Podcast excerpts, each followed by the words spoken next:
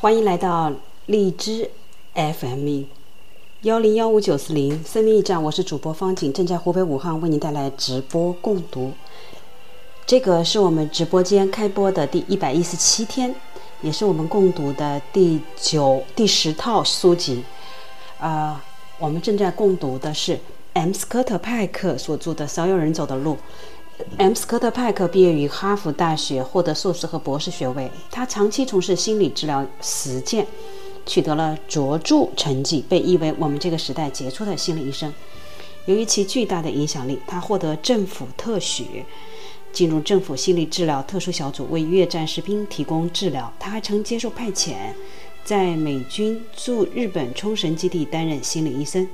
这些特殊的职业经历成就了他伟大的著作《少有人走的路》系列。该书在《纽约时报》畅销书排行榜连续上榜近二十年，被西方媒体誉为来自上帝之手的时代杰作，创造了出版史的一大奇迹。那如果说《少有人走的路》讲的是人生苦难重重，《少有人走的路二》讲的是谎言是邪恶的根源，那么这本《少有人走的路三》讲的则是人生错综复杂。每个人都必须走自己的路，生活中没有自主手册，没有公式，没有现成的答案。某个人的正确之路对另一个人却可能是错误的。本书将告诉你，人生错综复杂，我们因为生活的神奇和丰富而欢喜，而不因为人生的变化而沮丧。生活是什么呢？生活是在你已经规划好的事情之外所发生的一切，所以我们应该对变化充满感激。M. 斯科特派克所著的《所有人走的路三》，呃，主题叫做“与心灵对话”。这本书呢，一共分三个部分：第一部分，人生是一场修行；第二部分，心灵探索；第三部分，寻找自己的归属。啊，这个呢，嗯，一共分了十二章。我们前面已经提到了，讲到了人生是一场修行的第一章意识和痛苦，第二章责备与宽恕。啊，我们正在进行的是心灵第二步心灵探索。嗯，我们选的是自尊和自爱，已经读到这个部分了。那还记得昨天的吗？昨天已经讲到了哪里呢？讲到了一些自我、自尊、自爱。自爱与自负，那我们看看，这里还说到一个，今天要读的就是罪恶感的功用。自爱的人不一定自信，自信的人也不一定自爱。有时候我们甚至要通过不自信来获得自爱，因为我们只有在不自信时才会去反思自己，认识到自己的不足，做到自知之明。相反，如果我们总是信心满满，总是自我感觉良好，我们就不可能反躬自省。所以。心智成熟的里程也是一个不断检讨、不断修正的过程。当我们进行自我修正时，帮助我们产生羞愧之心的工具就是存在的罪恶感。为了生存，我们需要一定程度的罪恶感和一系列的悔悟。如果没有罪恶感，也就缺少了一种促使我们自我修正的机制。如果我们一直认为自己都很好，那么我们就不能纠正自己那些不好的部分。许多人都读过托马斯·哈里斯的书，《我很好，你很好》，这是一本很好的书。不好的只是书名，因为如果你不好了，该怎么办呢？如果你每天凌晨两点梦见自己被淹死而惊醒，冷汗淋漓，你害怕的再无法入睡，睁大眼睛直到早晨六点，这种情况，夜复一夜，周复一周，月复一月的继续下去，你会怎么样？你还认为自己什么都好吗？如果你每次一走进商店就恐慌的要命，那又会怎么样？你还会认为自己一切都好吗？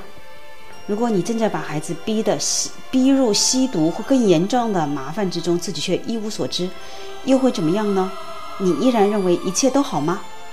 我相信匿名戒酒协会在应对这些问题方面更有办法。他们有一个说法：我不好，你也不好，不过没关系。确实。我在进行心理治疗的时候，总是那些自我感觉不好的病人才会来找我，而那些自我感觉很好的人却总不来做心理治疗。那些自我感觉不是很好的人，谦逊的来寻求帮助，希望在走上自知之明的旅程上能有一个好的开端。以我自己为例，在我真正开始心理治疗的一年前，我的自我感觉很好，那时我是军队的一名心理实习医生，认识了我们医院的一名心理医生，他很内行，找他看病还不用花钱。当我要求他帮我治疗时，他反问我为什么想进行治疗。我告诉他：“你看，我总是为许多小事情紧张和焦虑，而且这样的治疗经验会很有用，具有教育启发性，写在履历上也更有说服力。”他说：“你还没有准备好，并且拒绝为我治疗。”我怒气冲冲地走出他的办公室，气愤之至。当然，他是对的，我的确没有做好准备，我还处在自我感觉良好的状态。大约一年以后，当我的感觉不再好，几乎崩溃之时，我才真正准备好了。时至今日，我仍清楚地记得我开始接受心理治疗的那一天。在说明那天究竟发生什么事之前，我要先告诉你，我的问题与服从权威有关。虽然当时我并不十分清楚。此前的二十年间，无论我在哪里学习、工作，身边总有一个令我讨厌的上司。每换一个地方，就一个不同的人。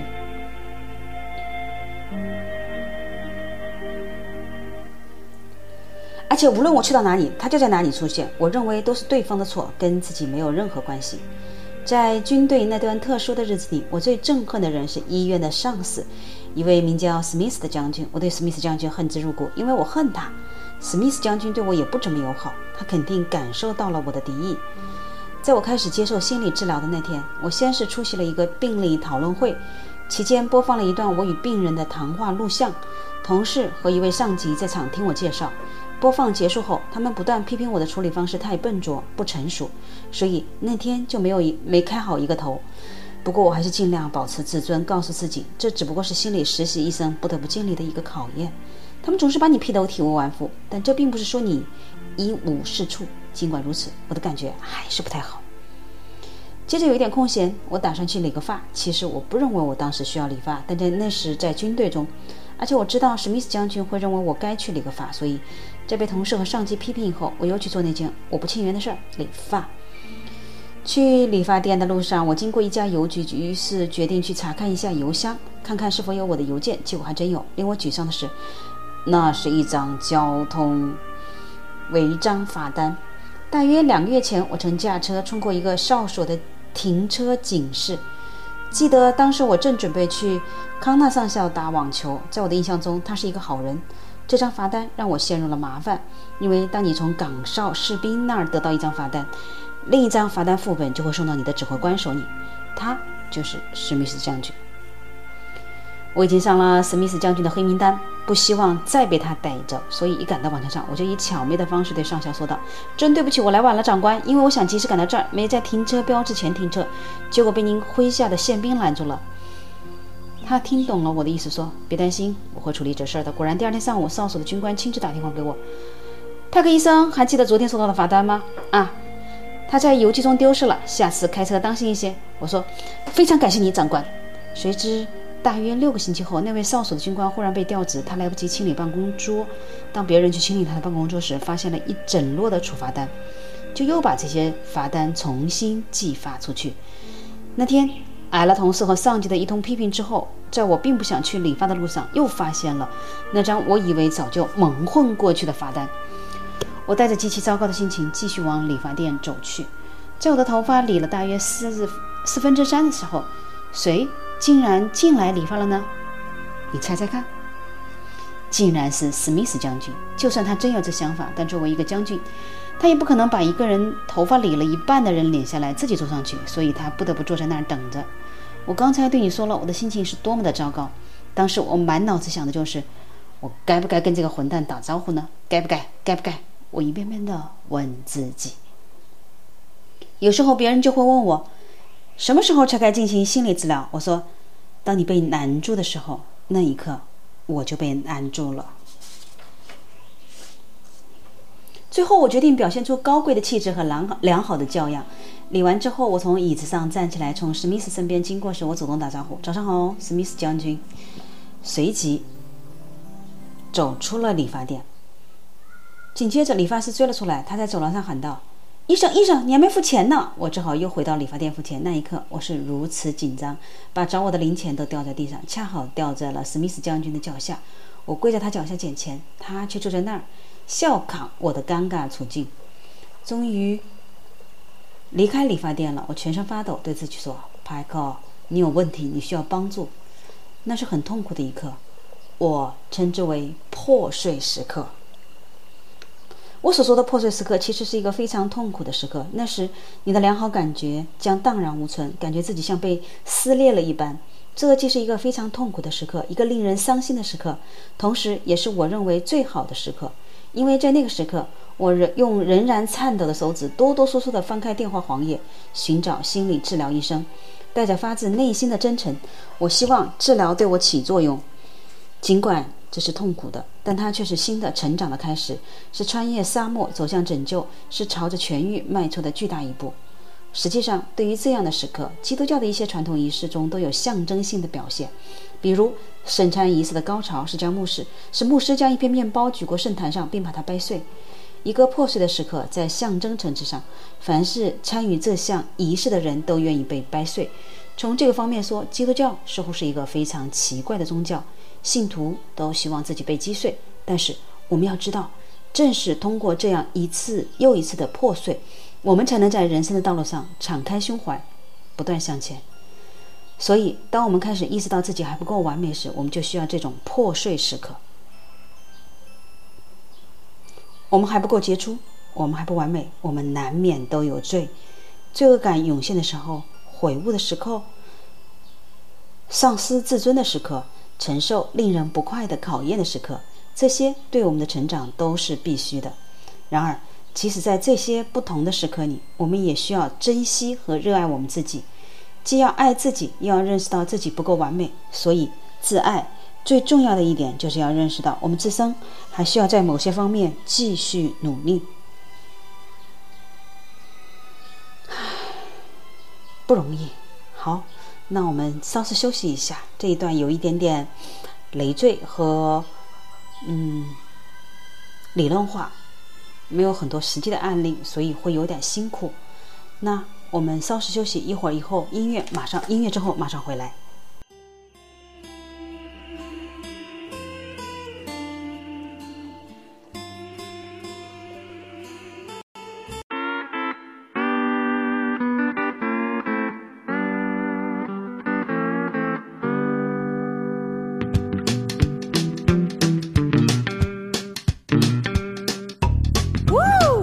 Everybody. Can you join along with me?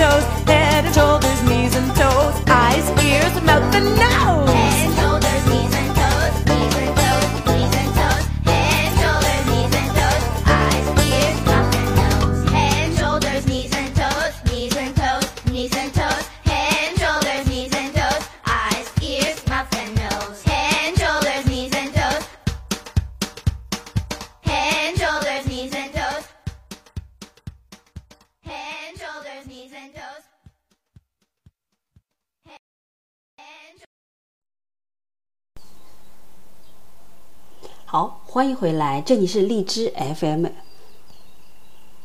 幺零幺五九四零生命驿站，我是主播方景，正在湖北武汉为您带来直播共读 M. 斯科特派克所著的《少有人走的路》，我们正在读这本系列的第三《与心灵对话》。刚才我们已经说到了不破不立、自爱。最重要的一点就是要认识到，我们自身还需要在某些方面继续努力。啊，大约十六年前，我曾曾经治疗过一个十七岁的男性病人，他是一个没有父母管教的未成年人，因为父母对他太粗暴，他从十四岁就开始独立生活。有一次做治疗时，我对他说：“杰克，你最大的问题就是不爱自己，不珍惜自己。”就在那天夜晚，我们不得，我不得不冒着可怕的暴风雪驱车从康涅狄格州赶往纽约。暴雨铺天盖地的横扫过来，高速公路上能见度极低，我甚至看不到路基和黄线。我集中精力紧盯路面，当时我已经非常疲倦，哪怕是片刻的走神都有可能车毁人亡。我之所以能开完这一百三十多千米，就是因为我做了唯一的一件事，不断对自己重复：这辆轿车装载的货物价值连城，我一定要让这无价之宝安全抵达纽约。最终安全抵达了。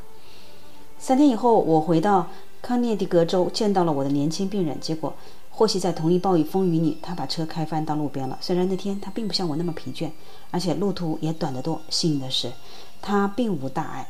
他这么做不是因为他要偷偷自杀，只不过是因为他没有能够对自己说，他的车里装载着无价之宝。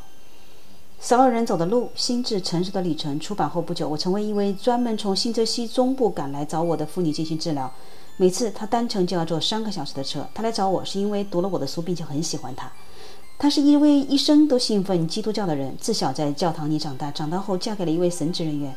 第一年，她每周治疗一次，结果一点儿进展都没有。有一天，她一进门就对我说：“你知道吗？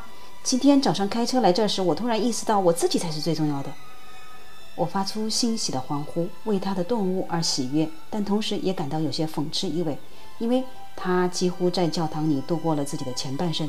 按说他应该早已明白，最重要的就是自己，就是自己心灵的发展，但是他没有。我猜想，多数基督教徒也都没有明白。然而，一旦他明白了这一点，他的治疗进展的就像闪电一样迅速。自爱是最重要的事儿，它是如此重要，所以。我把它奉为神明。几年前，我去芝加芝加哥天主教中心进修。进修开始前，牧师问我是否愿意在弥撒上做一场布道。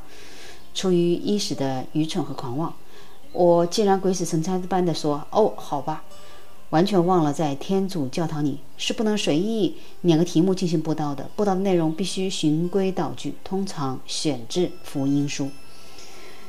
但我很快就冷静下来，利用进修的空档，我迅速抄起圣经，翻到周日要读的福音书那部分。这是关于五个聪明少女和五个愚蠢少女的寓言故事。我吓坏了，因为我不喜欢这个寓言，也从未读懂过它。寓言讲述的是十个少女围坐在一起，等待着新郎——基督或上帝的出现。考虑到新郎可能在午夜出现，他们必须到外面，在黑暗中迎接他。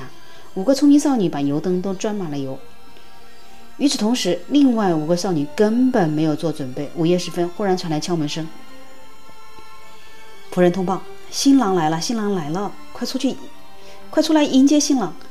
五位聪明少女立刻点亮油灯，准备跑出门去。而那五位愚蠢的少女则向他们请求：“请分给我们一点灯油吧，我们也想迎接新郎，不用全部，也不用一半，只是一丁点儿。”但五个聪明少女拒绝了他们，跑出了门。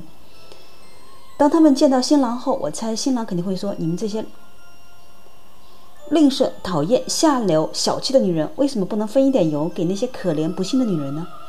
但不是，他说的是：“哦，你们这些聪明、完美、漂亮的少女，我爱你们。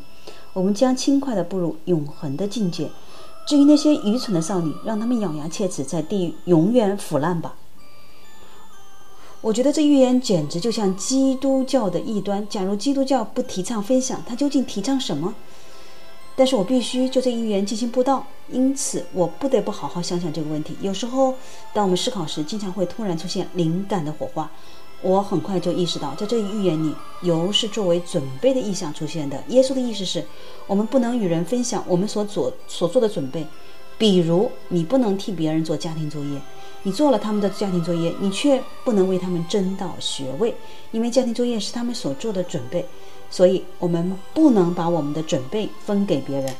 我们仅能够做的仅仅是，尽我们所能努力分给其他人一些机会，让他们为自己进行准备。除此以外，别无他法。十个少女的机会是均等的，结局却大不一样。这是因为点灯的少女自尊自爱，拥有自知之明，她们知道自己的价值，也知道自己的不足，所以他们会用油灯来弥补自己的缺陷。相反，另外五位少女却缺少自自爱和自知之明。当新郎来临时，他们才意识到黑夜里自己什么也看不清。从这个意义上讲，灯油又象征着自尊、自爱和自重。而要获得这一切，必须靠我们自己。所以，除非我们自己轻视自己，认为自己不可爱、缺少魅力，否则没有人能让我们陷入心理疾病。我常常感到吃惊，我们竟是如此的轻视自己。十年前，我参加一个晚宴，一些客人正在谈论一个著名的电影导演，以及他如何青史留名。忽然间，我冒出一句：“我们都会青史留名。”谈话谈笑因我这句话戛然而止，一片死寂，好像我说什说出了什么非常可证的话语。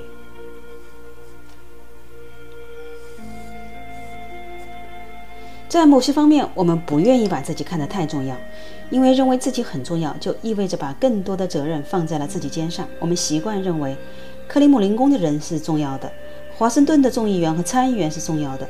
如果我们认为自己是普通的、不重要的，我们就可以不对历史负责吗？不是的。但是，不管我们愿意与否，我们都是重要的，无论好坏，不管有意或无意，我们都将在历史上留下我们的印记。就像一句话所说：“如果不是你，那会是谁呢？倘若不是现在，那又是何时？”有时我们都会有这样的感觉，认为自己无足轻重、不可爱、没有魅力等等。其实这是不符合事实的。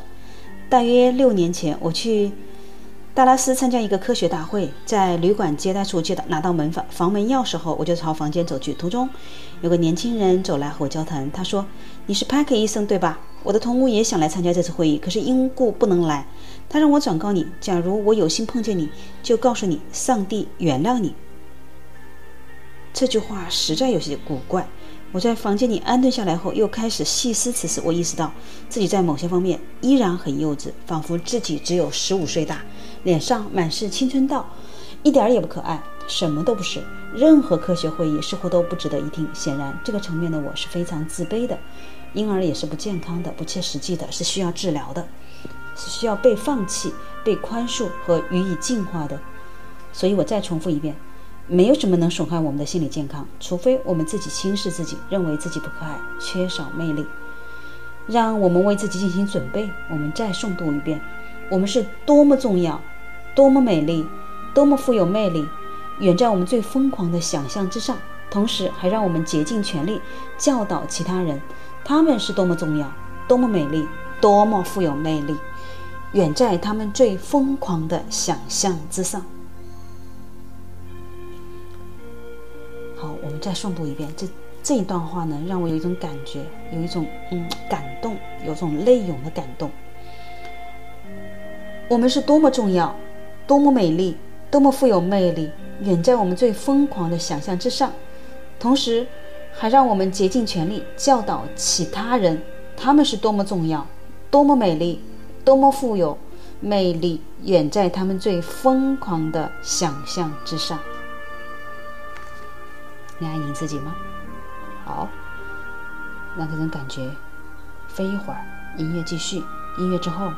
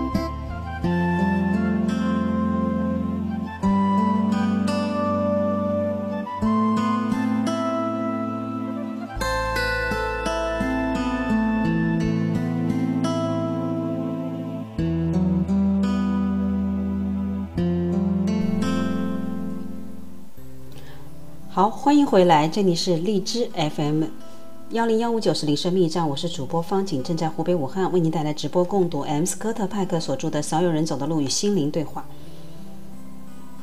我们刚才已经共读完了第四章，忍不住还是要说一遍话。我们多么重要，多么美丽，多么富有，远在我们最疯狂的想象之上。同时，我们还要竭尽全力教导其他人。他们是多么重要，多么美丽，多么富有魅力，远在他们最疯狂的想象之上。第五章，感受神秘。多年来，我有一位从未谋面的良师，我是从一则小故事里知道他的。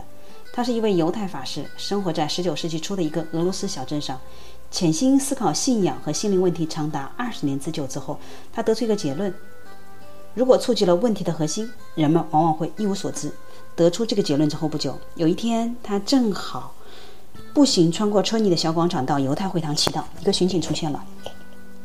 那天早上，这个警察心情不好，便想找法师出点气。他厉声喊道：“嘿，法师，你究竟要去哪儿？”我不知道。这下更惹恼了警察，什么意思？你不知道自己要去哪儿？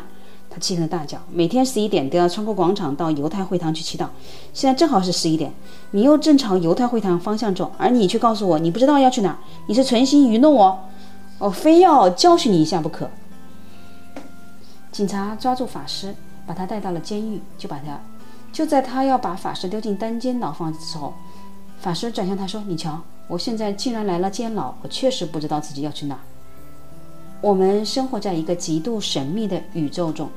托马斯·爱迪生说：“我们对百分之九十九的事物的了解远不到百分之一。”不幸的是，很少有人意识到这一点。大多数人都认为自己无知道的很多。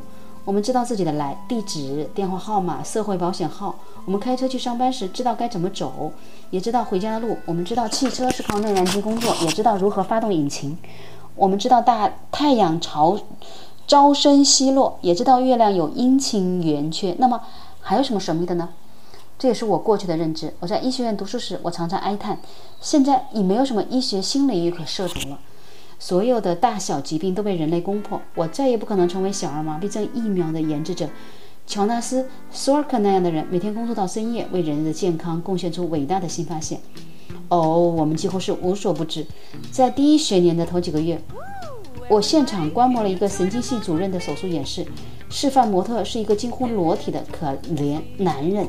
在围满了学生的梯形教室里，这位主任通过出色的神经解剖学讲解，精确地给我们展示了病人小脑受损的痛苦。他的演示给我们留下了深刻的印象。演示结束时，一位同学举手提问：“教授，这个人为什么会有这些损伤？他怎么了？”神经性主任长舒一口气，回答说：“病人患有原发性神经病。”我们全都冲回各自房间，在教科书里找那个术语，才知道原发性意味着未知的原因。原发性神经病就是原因不明的神经系统疾病。从那以后，我开始了解到了，除了原发性神经病外，还有原发性高血压，以及原发性这个病和原发性那病。对此，我们远未了解。不过，我仍然认为，所有主要的东西我们都已经知道了。在医学院就读期间，我提出种种问题，我的教授总能给出答案。我从未听到哪位教授说我不知道。虽然我不能完全理解教授的回答，但我想这是我的错。我很清楚，凭我的小脑袋，我绝不可能搞出一个伟大的医学发现来。但是在离开医学院大约十年后，我不可思议地完成了一个伟大的医学发现。我发现，我们几乎对医学一无所知。这一发现源于我不再问我们知道什么，而是开始问我们不知道什么。一旦我开始这样发问，那些曾经对我关闭的新领域全都打开了。我发现我们生活在一个全新的世界上。举个例子啊，双球菌脑膜炎是一种并不多见却致命的疾病，每年冬天大约有五万人中有一人。会感染上这种病，感染上这种病的人约百分之五十会死去，另外的百分之二十五会留下永久的残疾。如果你问任何一个医生是什么引发了双球菌脑膜炎，他都会告诉你，那还用说，当然是双球菌。在某种程度上，这种回答是对的。如果对死于这种疾病的人进行尸体解剖，打开他们的头颅，你就会看到他们的脑膜炎被脓液所淹没。在显微镜下观察那些脓液，你会看到不计其数的病菌在游动，它们就是双球菌。这里存在一个问题：假如我从家乡辛普雷斯顿的居民的喉部取得一些物质做培养，或从任何一个北部城市居民做采样，就会发现，大约百分之八十五的居民喉咙中都能找到这种病菌。但是，目前辛普雷斯顿还没有一人感染此病，更不会有人死于双球菌脑膜炎了。过去几代人都是如此，今后可能还是这样。为什么会是这种病菌？它如何发挥作用？这种病菌实际上很常见，能够间歇地存活在四万九千九百九十九人的大脑中，而不对人构成伤害，而仅对一个人造成致命的伤感染。这是为什么？回答：不知道。每种疾病的情况差不多都是这样。我们再以一种更为常见的疾病——肺癌为例，我们都知道吸烟可能造成肺癌，但也有一些人从不碰香烟却死于肺癌。也有些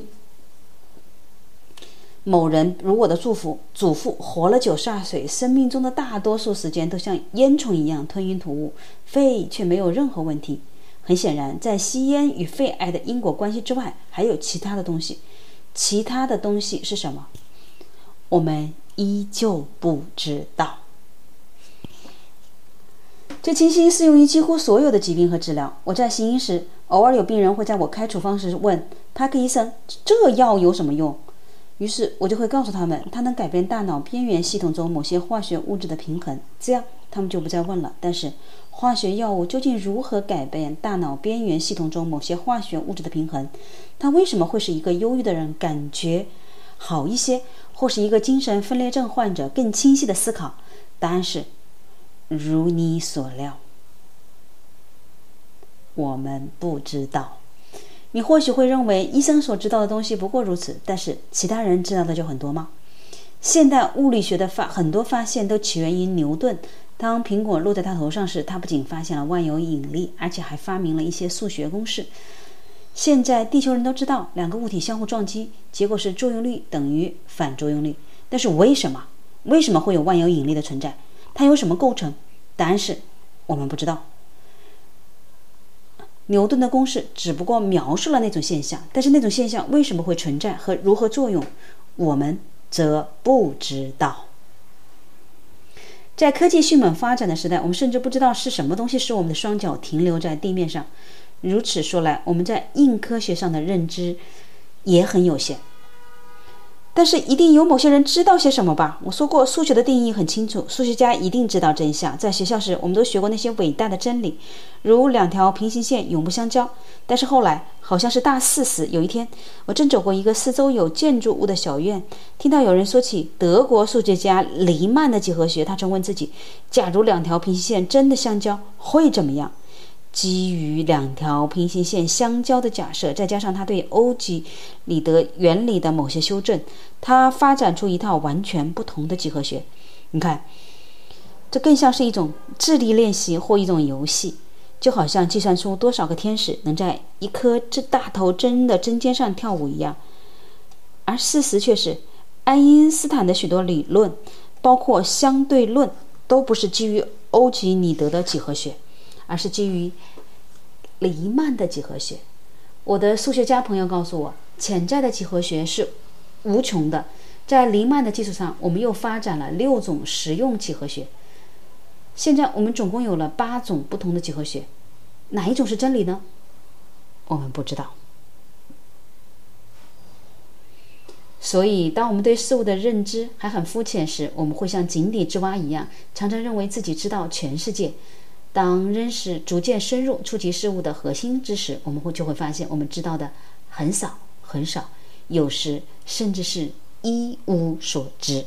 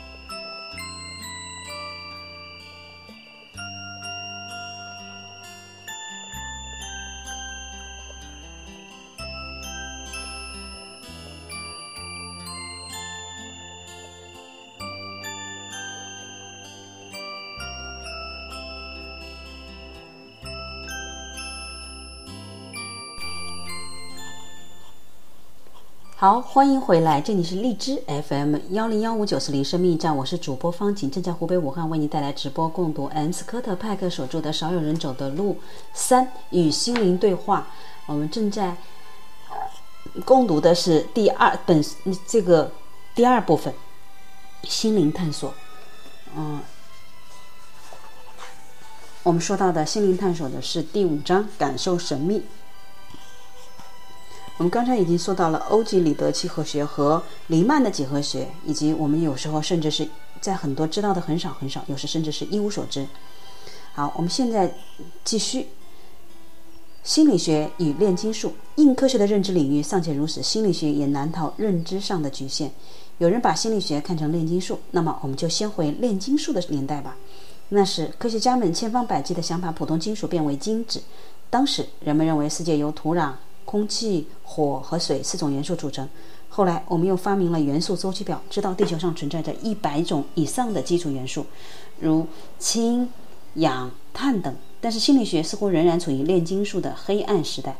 例如，妇女解放运动是基于男人和女人之间非对抗性的区别和某种程度的相似。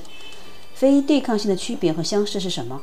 文化和社会层面的原因和生理方面的原因各占多少？我们不知道。我们知道如何让自己飞离地球，却不懂得性别究竟意味着什么。再拿人类的好奇心来说，也与神秘性紧密相关。是所有的人生来都有相同的好奇心，还是他们生来就有不同程度的好奇心？好奇心是通过遗传因素使然，还是成长的附属品？是灌输给我们的，还是由我们传播出去的？我们不知道。好奇心最重要的人类特征，仍然是科学界的不解之谜。我们所知甚少，为什么却是自己认为无所不知呢？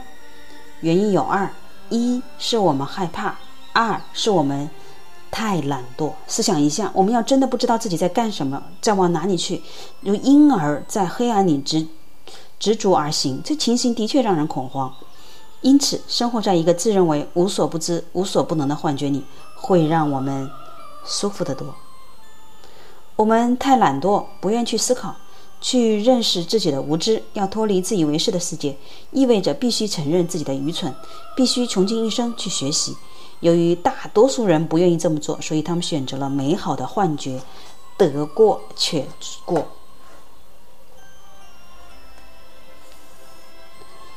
啊，这段太有感悟了。所以，我们太懒惰，不愿意去思考，去认识自己的无知，要脱离自以为是的世界，意味着必须承认自己的愚蠢，必须穷尽一生去学习。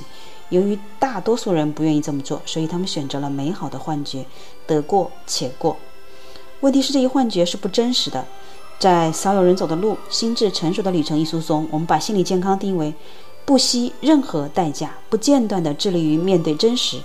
不惜任何代价，意味着不管是让我们多舒服、多么不舒服、多么痛苦，都要自己都要勇敢的面对。现在我们的文化是回避痛苦，因此心理健康总是得不到鼓励。当某人情感受挫时，我们应该说的是幸运的叫他终于醒悟了。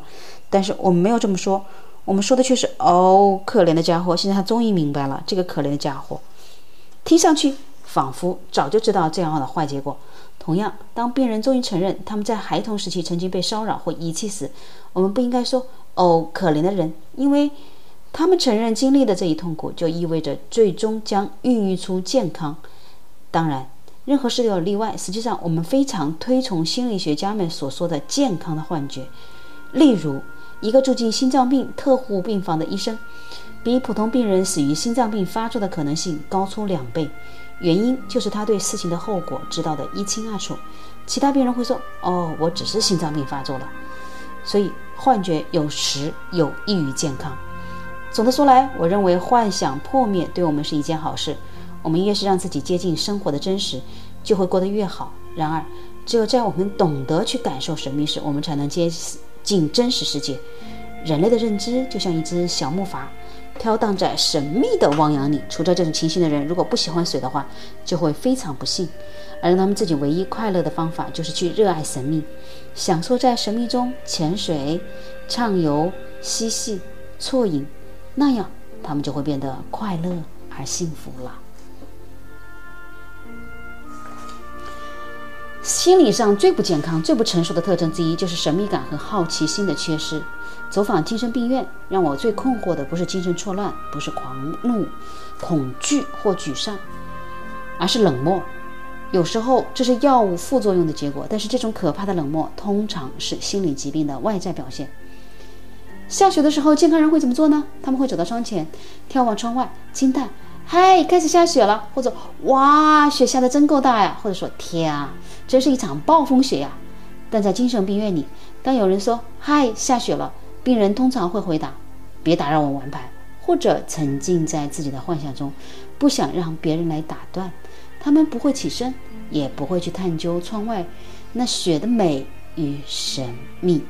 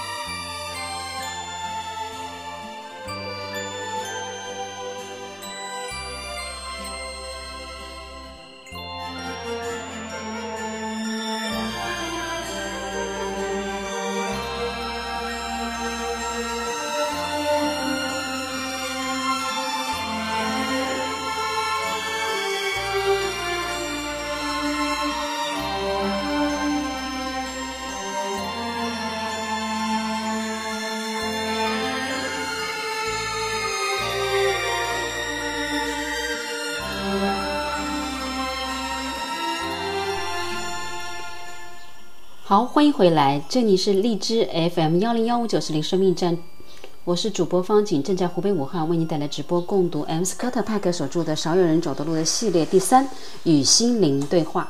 呃，我们刚才讲到了好奇和冷漠。那心理疾病的另一种形式就是人们无法忍受事物的神秘性，因而编造出一些不着边际的解释，而那些事情是人类尚未解释的。几年前，我收到一封非常悲伤的信，一共八页，首页结构非常严谨，但是忽然间笔锋一转，写信人说起他。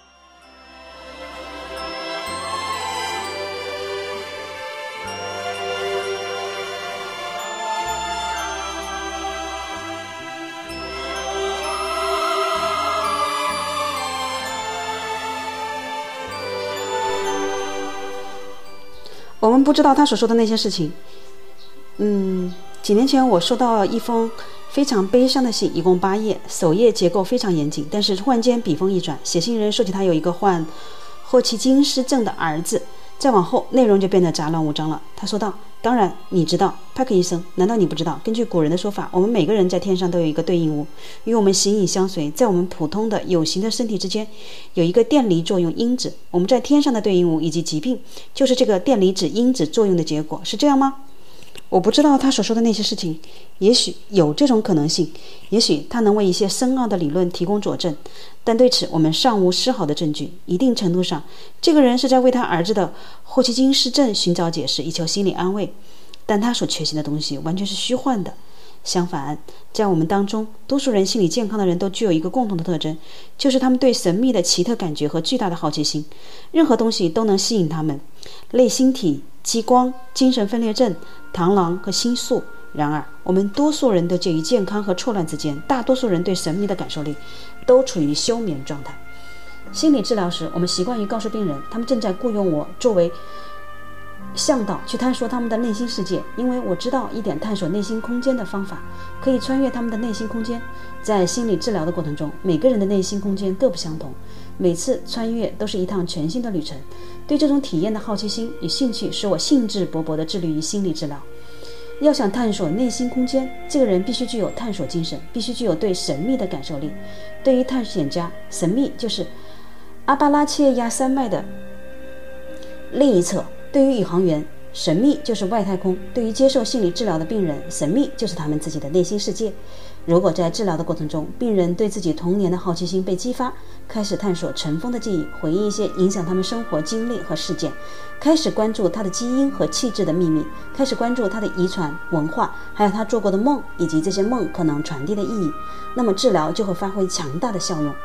如果在治疗过程中，病人对神秘的感受力没有被唤醒，那么他的内心探索之旅就不可能走得更远。我之所以要说的唤醒病人对神秘的感受力，是因为我相信，虽然还没有任何科学依据，至少对某些人来说，这种感受力是能够开发出来的，就像对威士忌的感觉。而且，这种感受力可以无限开发下去，带给你美妙的感受。因为你触影下越多的神秘，你对神秘的感受力就越强。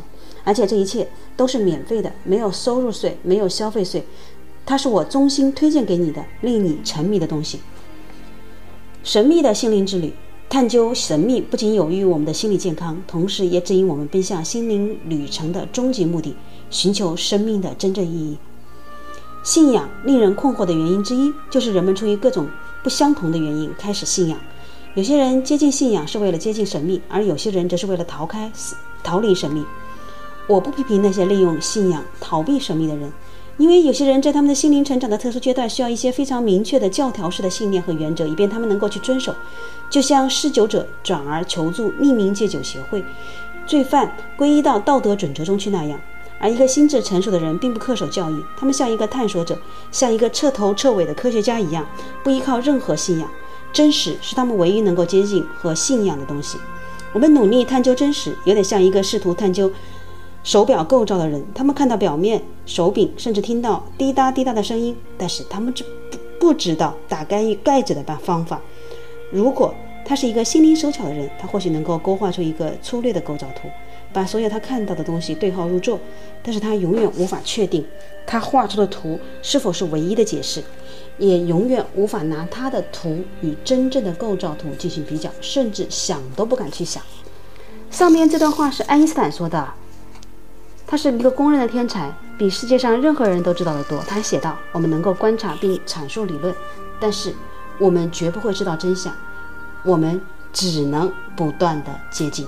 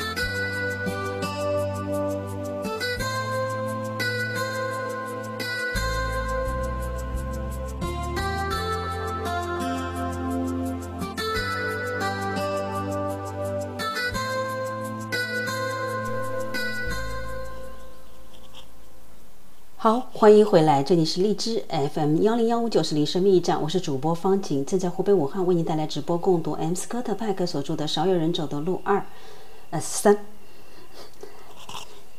与心灵对话。哎，然而，嗯，我们刚才已经说到了爱因斯坦说的，我们绝对不会知道真相，我们只能不断接近真相。啊，然而某些宗教信教的人却错误地认为，上帝就在他们的后口袋里，有一而一个完全成熟的人则能更准确地去理解上帝，如同更如同更高的力量一样。真实也不是某种我们随便拴在漂亮可爱的小包上，放进我们公文包里而占有的东西。也就是说，不是我们占有真实，而是真实占有我们。心灵的旅程也是一个探求真理的过程。真正成熟的人必定是一个追求真理的人，或许比追求真理的科学家还要执着。不过，就像某些人的信仰是为了逃避神秘一样，某些人探求科学也是为了逃避神秘。我们都知道或听说过，有一些科学家花费一生的时间去研究鸽子的前列腺组织，以确认其 pH 值在3.7到3.9之间。他们对这个世界的兴趣就这么一点点，他们只在自己的小块领地探索钻研，在该领域登峰造极，这让他们感到安全且心满意足。但就探究真理而言，固守一隅，蜷缩在里面，就无法探知宇宙的更多奥秘。他必须跌跌撞撞地从里面走出来，进入未知，进入神秘。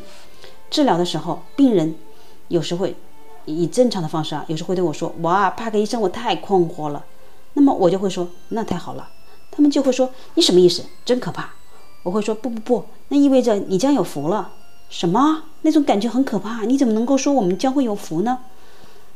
我回答说：“你知道，耶稣在布道时，从他嘴里说出的第一句话是‘困惑是福’。”如果你不理解，我会告诉你，困惑能激起人们寻求答案的动机，而寻求的欲望又会促使人们不断学习。例如，一九一四九二年的某一天，许多人彻夜未眠，脑中一直在推想，地球究竟是平的还是圆的。结果第二天早上醒来，却得知地球是圆的。此前，他们并不知道最终的结果会是什么。他们经历了一个困惑和探索的全过程。在新旧理念的博弈中，我们常常需要痛苦的徘徊、困惑、选择，这是一个必经的过程。这个过程让人沮丧，有时甚至是痛苦的，但它却是有福的，因为当我们在经历这一过程时，尽管我们在心灵上感觉可怜，但我们却是在寻找新的和更好的道路。我们将自己暴露在未知的神秘的世界，在神秘与困惑中寻找我们的精神家园。所以，耶稣说：“困惑是福。”实际上，这世界上所有的邪恶，都是那些很明确的知道自己在干什么的人造成的，而不是那些处于困惑的人造成的，不是那些心灵可怜之人造成的。在少有人走的路，心智成熟的旅程一书中，我说过，质疑是通往神圣之路。只要去寻找，你就能发现许多真理的碎片，并且拼接成图。但是，你永远不可能穷尽这样的智力游戏。你所能做的，就是把这些碎片拼接到一起，由此窥视浩瀚宇宙的冰山一角，欣赏它们的美丽。如果生活都深埋在神秘之中，就如同婴儿在黑暗里蜘蛛而行，那么如何生存下来呢？我认为一定是一口咬定斯科特派克和尔伯特爱因斯坦错了。他们肤浅无知，他们知道的远超过我们知道的远超过他们所想象的。另一个就是承认我们是受保护的，这真其实是正是我的看法。但是这种保护是如何发挥作用的，我并不知道。好，今天的这一段呢，读起来有点辛苦，呃，你会发觉有些东西完全超乎了我们的想象和经验，然后呢，有很多话是需要反复咀嚼和执着，嗯，回味的，所以呢，希望这一段呢能给到各位更多的感悟，让我们变得越来越清晰，和特别是我们可以清晰的、有更大容受度的去面对我们的痛苦和无知。好，这里是荔枝 FM 幺零幺五九是铃声驿站，我是主播方景，正在湖北武汉为您带来直播共读 M 斯科特派克所著的《少有人走的路与心灵对话》。感谢您的聆听，我们明天中午十三点继续直播共读。呃，欢迎您就您所听到的，你想要跟我们表达的。嗯，还有其他的种种可都可以聊的，都可以跟我们添加我们的荔枝 FM 幺零幺五九四零生命驿站，跟我们共同交流。也欢迎添加我们的微信幺三八七幺四五三零七六 QQ 四六九幺六四九五四以及微博生命阅读，我们共同精进，持续成长。